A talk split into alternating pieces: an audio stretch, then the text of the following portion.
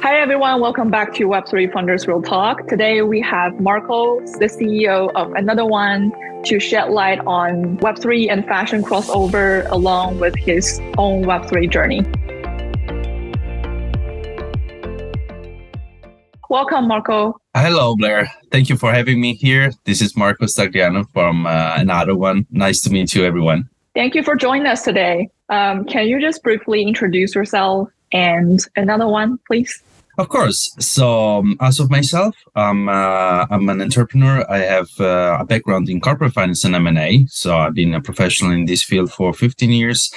I moved to Asia in 2015, and uh, this is how I get in touch with the crypto industry. And also um, in 2019, I I first heard about NFTs, and I and I found a very interesting use case of how NFT could be um, a link between the authentication of physical product with the digital certificates. I remember I was in Shanghai and I met the founder of CryptoKitties that was telling me about NFT. And uh, as you know, and as you probably know, I'm one a big sneaker fan. Uh, I'm a sneaker collector as well. So that that was the the first link that I made between the NFT and the physical goods because uh, I wanted to create a platform for authentication of sneakers and uh, facilitating the the trading of uh, of secondary market of sneaker. So that was the origin of uh, another one, and then we spin spin off into uh, a more uh, like deep approach for digital fashion product, and that's uh, that's thanks to also the spike of the NFT and the metaverse uh, in uh, 2020 and 2021. And as of today, another one is a digital fashion pro- uh, um, platform that provides product for brands for fashion uh, fashion enthusiasts and and also for gamers to um, to create crowdsourcing of uh, of design.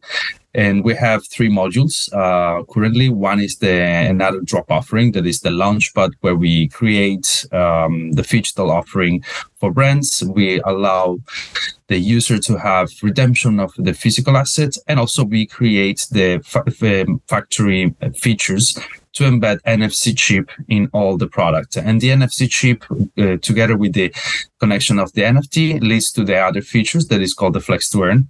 Flex to Earn is is a way to reward uh, user to uh, when when they wear the product. So essentially, it's a loyalty and reward scheme that we propose to brands and also to Web3 company to create engagement in offline events that rewards user when they're wearing their uh, our digital products. The last uh, feature is to become a creator. That is a crowdsourcing platform. Um, it's essentially a competition uh, that we launch uh, every every month, where we ask designers to submit their design. Depending on the type of competition, we can work with sponsor. There can be brands or partner, or we can work with university. So currently we're working with some uh, of the most uh, famous Italian design schools to create a module for them to, to have uh, submission from students and also certification for every time they submit uh, the design because every, every submission will be uh, we will trigger a transaction on blockchain, so it can be a certificate for them to be participating in the competition. Wow, that's super cool. Uh, very impressive. Well, we're going to deep dive into every single aspect of your project today. Uh, but my first question would be, you know, what inspired you kind of just accelerate the collision between the fashion industry and Web3? Why did we establish another one in the first place? Well, as I as I mentioned before, I'm a big sneaker collector. So the the sneaker industry it was the, one of the first motive for me to and reason to to create this connection but then uh, in my past, I also worked with a lot of fashion uh, company and uh, fashion brands in in the capacity of either investor or advisor. And I noticed that the one of the main problem of the brands was the engagement on the after sale process. So just imagine you go to buy um, pair of shoe or jackets or whatever item uh, you experience the the offline shopping so you go to the boutique you buy your product mm-hmm. and you mm-hmm. get out of the boutique or you do the online shopping so you buy the product you receive the box unboxing and that's the end of your shopping experience right there is yeah. no reason why you need to be connected with the brand. And the only reason why the brand wants to be connected with you is because they want to sell you something more. So this was the the the, the first reason. Like uh, the the problem of the after sale uh, engagement of the of the user.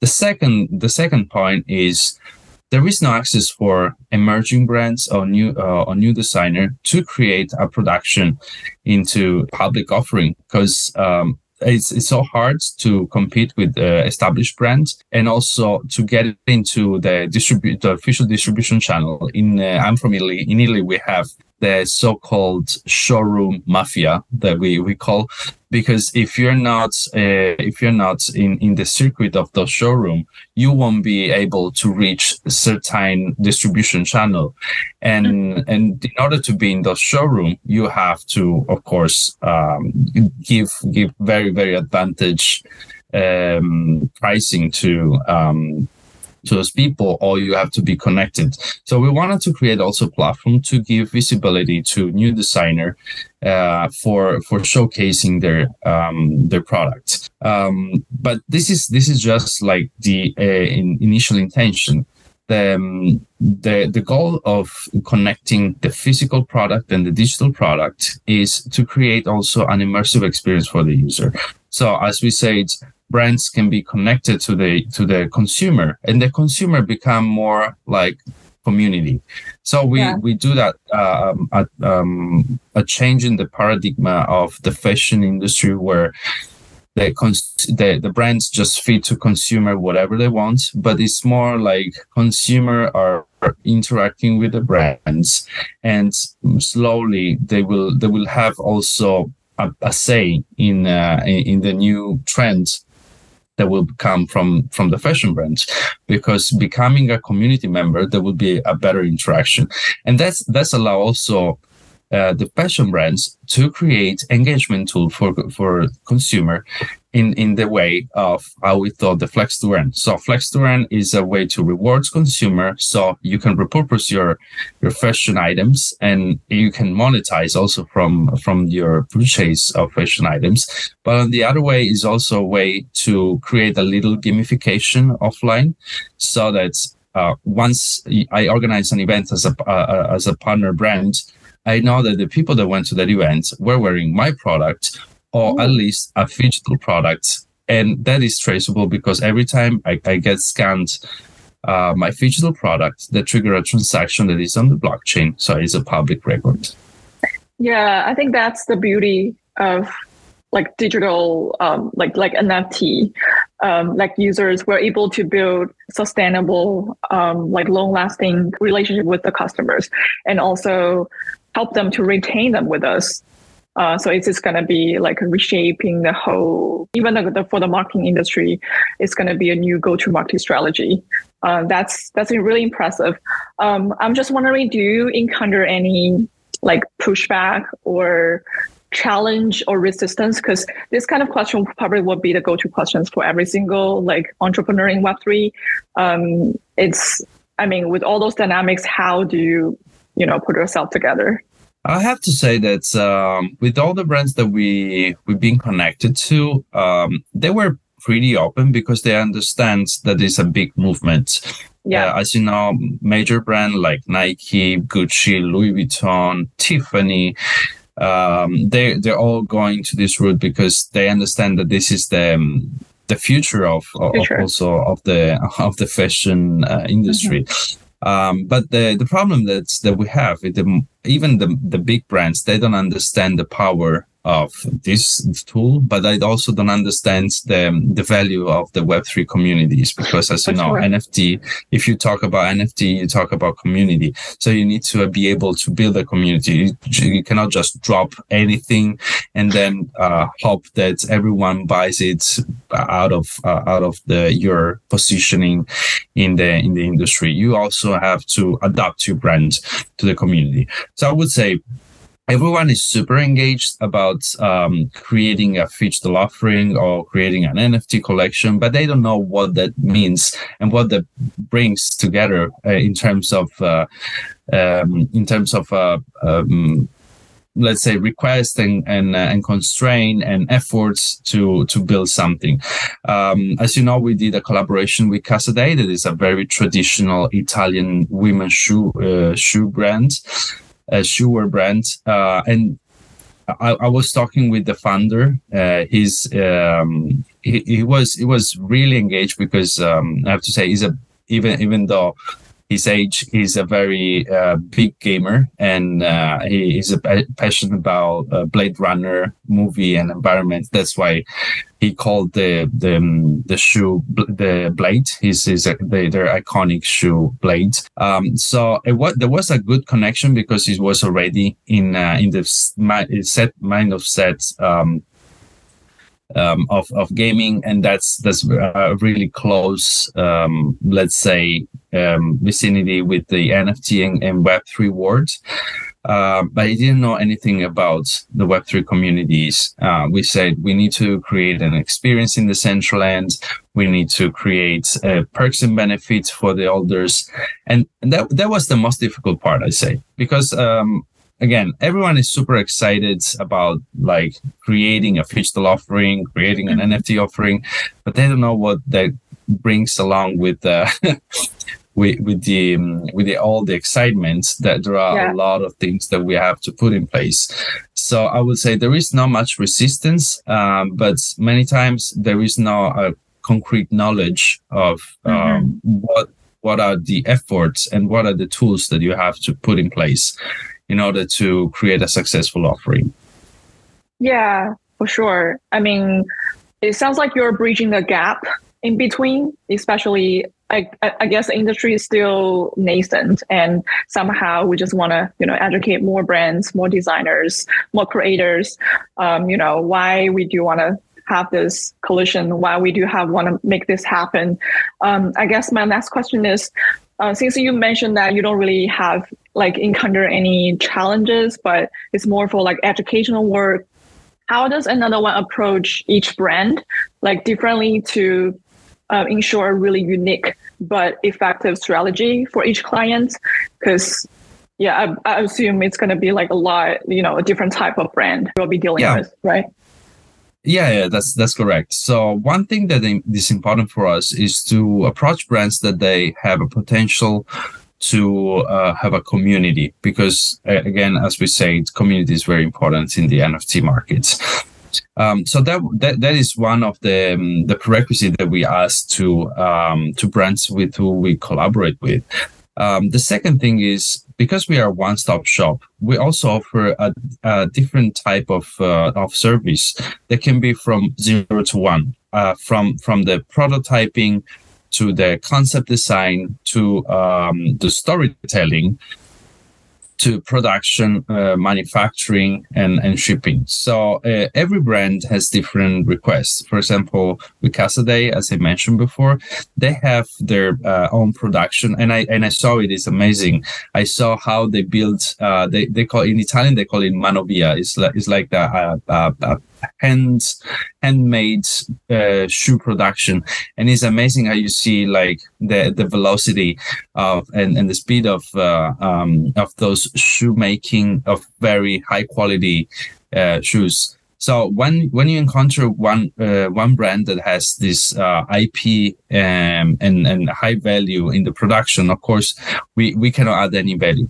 But there are other brands. For example, now we're launching uh, a project with a um, snowboard outfit uh, brand, and they never made shoes. As you know, we uh, we are I, again I'm passionate about shoes, but we also have uh, uh, high skill in uh, shoemaking. And, and, in that case, we're helping them not only in the prototyping, but also in the design of uh, of uh, of a product that, that is uh, that is a shoe.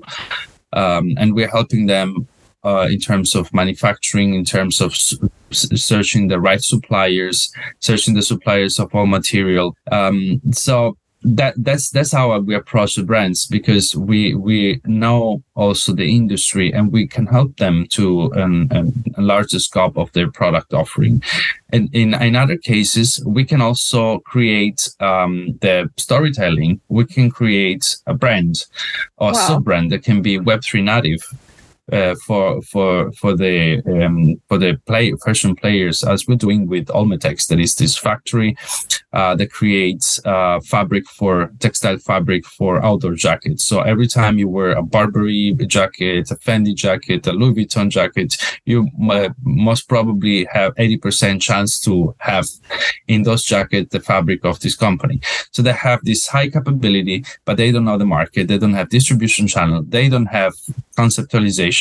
So what we're helping with them for them is creating a collection that will come come out soon, and it's called Drip Lab, that has like a concept, has a story behind, has a brand image, and then this is the help that we also can supply to a potential brand and consumer, uh, to potential brand to create a B2B2C offering where there is a strong uh, IP skill and uh, quality of uh, product, but there is no possibility for, for creating distribution channel.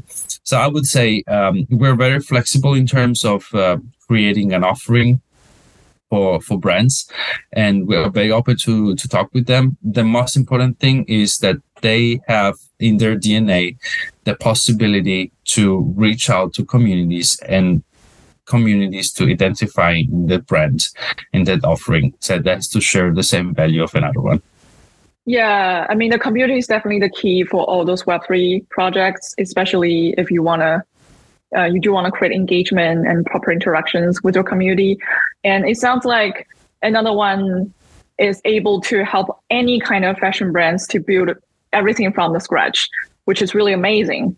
And since you mentioned the designers, like um, the design to earn in the first beginning, uh, we do want to know more about this program. Like, because um, is there any like standard or like preference for like potential candidates in this like design to earn program what kind of designers you're looking for so as you know become a creator is uh, is a module that uh, that have open calls for designers. Of course each uh, open call will have different re- requirements so we want to have all designers, but sometimes there has specification that uh, reduce the audience uh, of people that can um, can uh, join the competition. For example, right now we have a competition going on with uh, Union Avatar and Immersive Kind.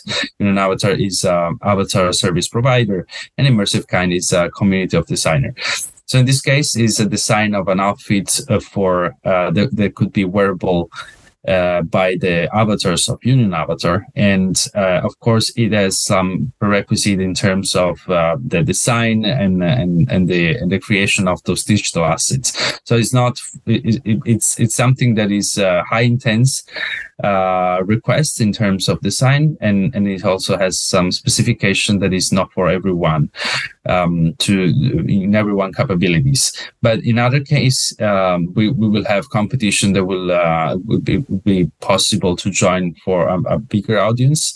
And also we're collaborating with schools. Uh, we're talking currently with some fashion schools and design schools in Italy to have their, uh, their um, students and their audience to join uh, our competition and eventually create a module for those schools to to to put into into the curriculum. Because every time you um, you join our competition every submission as i said before trigger also a transaction in the blockchain. So will allow you to um, to showcase that you joined the competition and in, in, in the event that you win the competition you will be officially rewarded with a POAP that eventually you can use in your uh, career service with the um, with the university or with the schools to um, to boost your visibility with brands. So to answer your question, uh, we want to um, be visible to all the fashion um, designer and designer in general, um, and give them visibility. Uh, and eventually, once we're gonna have enough token holder, and the, the token will be distributed enough, we, we can generate uh, voting pools to help those designers to create their own collection and sell the collection uh, through the Another One platform. Wow, that's very impressive. I mean, I wish I could be one of the designer, but yeah, but yeah, sounds. I mean, sounds like we are trying to building a uh, like a really comprehensive product for like fashion designers. Here we are, we have a program for them, help them to monetize their uh, like art. And uh, since you mentioned like sneakers a couple of times, so that's the next question would be, yeah, sneakers involved. so we noticed that another one just launched the uh, the creative like NTR one like Meta sneakers with you know benefits in both the digital and the physical world, and since NFT utility could be another like substantial pain points, um, I'm just wondering. Are we looking for any other kind of utilities or like fun ideas for those like NFT holders um, in the near future? Yeah, um, this leads to the other feature that is called Flex to Earn. So, as you know, Enter One Meta was um, um, was a project that's uh, made in collaboration with Trustswap and Swappable. And the origination of this project, the origin of this project, it was actually um, the the proof of how we can interact with Web3 communities because they told us we want to create a, um, a product that could be an iconic product for our community, but also we want to uh, create a product that can be a product for our partners and I say, okay, how many partners do you have? We have more than 25 partners that would like to have a pair of shoe. So I say, okay, let's make a colorways for each partner. So we created the colorways uh, from from the brand uh, that wanted to create this uh, collaboration with us.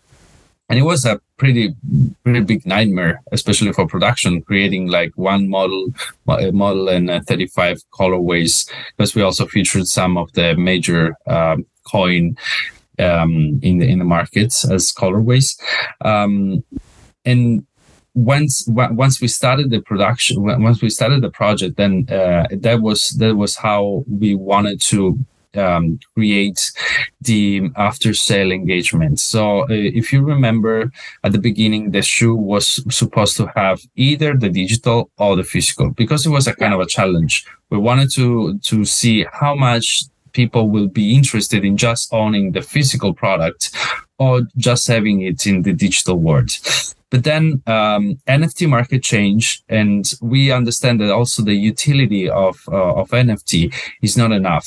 It's not enough to wear to have a wearable collectible in this case in the central end but we we need to to provide more value to the um, to the community, and that's why we uh, we wanted to integrate the NFC chip in our shoes so that we go to uh, the IRL engagement tool that we call Flex to Earn. So in this case, for us, the utility that you can have with uh, with those shoes or with any of uh, another one uh, digital product is to access uh, offline events. For example, just imagine there is a concert and we decide to sponsor a hundred tickets for those concert for, for these concerts. If you have an Enter One Meta in your collection and you're wearing one of those uh, during the concert, you'll be able to to get inside and without paying the ticket or maybe getting to the backstage because uh, we we value your um, we value your you as a, as a community member of our collection and we want to provide you some some sponsorship. So uh, i can i can show you very briefly how it works. Uh, unfortunately i don't have one pair of shoe with me but um, for example this is this is the uh, another one flex to earn mvp app. In this case uh, this um, this app will trigger a um, um, reward that in another one token so if I push scan, I just have to put this um, um, the phone close to the, the to the NFC in the digital product, and that will trigger a transaction that will generate a reward directly into the wallet. Because we know that the NFC is connected to the NFT, we know that the NFT is hold, held by a specific wallet because it's registered in our platform we can reward directly the wallet. So every time you do an engagement offline um, mm-hmm. with something that we sponsor, we can reward you with an NFT. We can reward mm-hmm. you with a POAP or we can reward you with a game. And just imagine, uh, as you know, we're also building a game on, on the sandbox with uh, one of our collection, the Sneakers Society. And we want to have also in-game assets. So just imagine I create uh, I create an in-game asset that is redeemable in the physical world, and then I trigger an an, uh, an action or a quest in the physical world. For example, going wow. to a specific location, uh, a virtual checkpoint, scan my my digital product in that checkpoint, and that's trigger a transaction that give me, for example, um, uh, NFT that is an in-game asset that I can use in my game experience to access like secret level or or having boost uh, for like super speed or flying powers. So this is the connection between online and offline that we're also creating, um, and that will uh, give value to our user. So to answer your question, there are multiple ways that you can you can create value and benefits, but the connection of the physical and the digital it's essential. Otherwise, uh, it's it, it, won't it won't be tangible for the community. Uh, and um, we we unfortunately we still need the physical touch in, uh, yeah. in the community. Wow, thank you for sharing your um, you know amazing stories with another one. But uh, definitely, this is not going to be my last question because we do want to pick your brain on this you know web3 fashion crossover thing. Because uh, we do like web3 really allows like fashion brand to create new like business paradigm. Like i mentioned earlier it's actually helping all those brands somehow reshape their marketing strategy as well and also provide customers and communities with all those on brand very personalized uh, experience. And we already witnessed there, there are like so many luxury brands like LV, Gucci, Tiffany, name it, there are a lot of them. They're actually giving a shot at Web3. Uh, but we haven't really seen like explosive growth from this um, collaboration.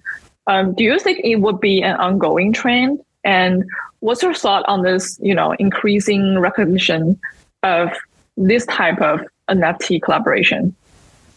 Um, I guess um, that simply goes to the perception that those brands have of their community. Because if yeah. they keep treating them as consumer, uh, the one the one last then uh, there won't be a possibility for them to keep producing NFT because it's just like how many product you can feed to the market and the and your community can absorb that's the, that's why we also um, want to create partnership with brands, but also want to help Web3 communities to create their own products and their own, let, let's call it digital or spatial merchandise to mm-hmm. engage their community because the, the, it's literally not possible to keep feeding your your audience yeah. with uh, with new products if you keep treating them as uh, clients so the the the inversion in in terms of uh, of the big brands has to be create community, create uh, give them benefits, give them rewards. That's why uh, we also want to push the flex to earn as a loyalty program, as a reward program, because um, if you feel part of a community, you'll be eager to more eager to to um, to purchase new products, but also like be engaged in in all the activation that they do. That's why we believe uh, I believe that one of the biggest and most successful example in this industry is RTFKT because uh, they've been purchased by Nike that was interested in their IP not uh, not much in uh, in their product because of course they do they already did sneakers um, so um, it was i think it was um, from them a way to create a community. So uh, the value that i think they saw in RTFKT it was the the vision of course the possibility to create a community CloneX collection that's um, has has a very strong fit into uh, in, into the fashion and web3 community. Um, this is this is the the right way to approach um, the Web3 communities uh, for, for fashion brands. And until they will keep treating NFT just a resource, a, a, new revenue stream, um, that won't work. They have to be more engaging and they, will, they have to be more open to, to their audience. So again, uh, not not consumer but community members. That's the that's the way for them to um, nail down the the yeah. Web3 access. Yeah, you're right. I mean, from what I see, I think they're still struggling with the right approach. Um, there's they're definitely having their own t- attempt to this like Web three uh, collaboration thing, but uh, they haven't really get the you know the nature of the Web three like which would be the community. How do you see the future of the fashion industry while involving with this kind of Web three integration? And do you think um is, like is there any like opportunities or like challenge well this integration bring to you know to like fashion industry or to web3 industry yeah is there any like insights you like to share for that well i think the big challenge here that we have is that the tools that the, that we have right now um, for the crowdsourcing um, that would be very um, challenging for the current um, uh, operator in the fashion industry.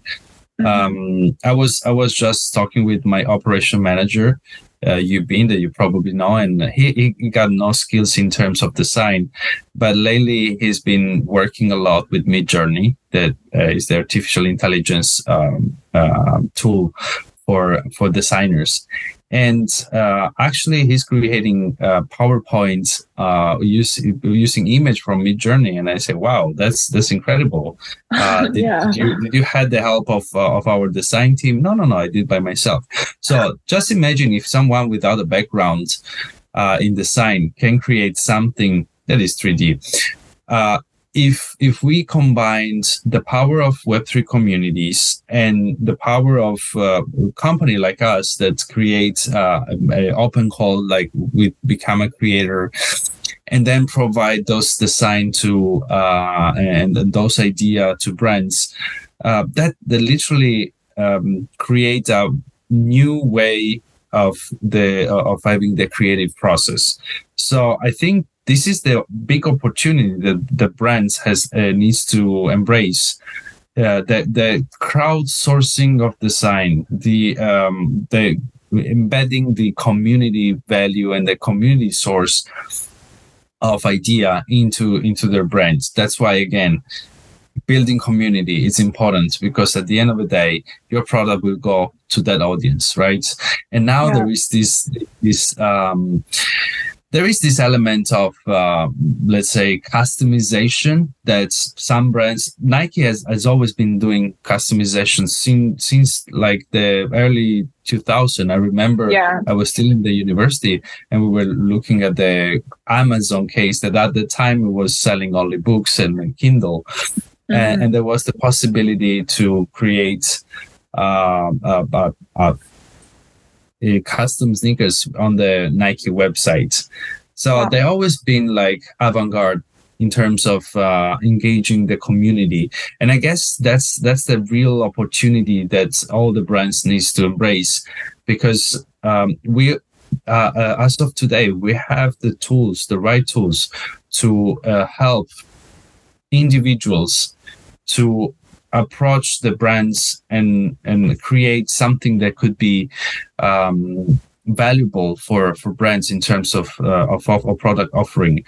Um, so I guess that's that's the big challenge, uh, but also big opportunity. And the brands that won't embrace it, unfortunately, will probably have difficulties in the future to position themselves as yeah. uh, lead brands in the fashion industry. Yeah, I mean, sooner or later, we're gonna see more um, brands adopt this digital, you know, art like NFT thing. That's just inevitable. and yeah, it's gonna be a really amazing ride, uh, and we will see.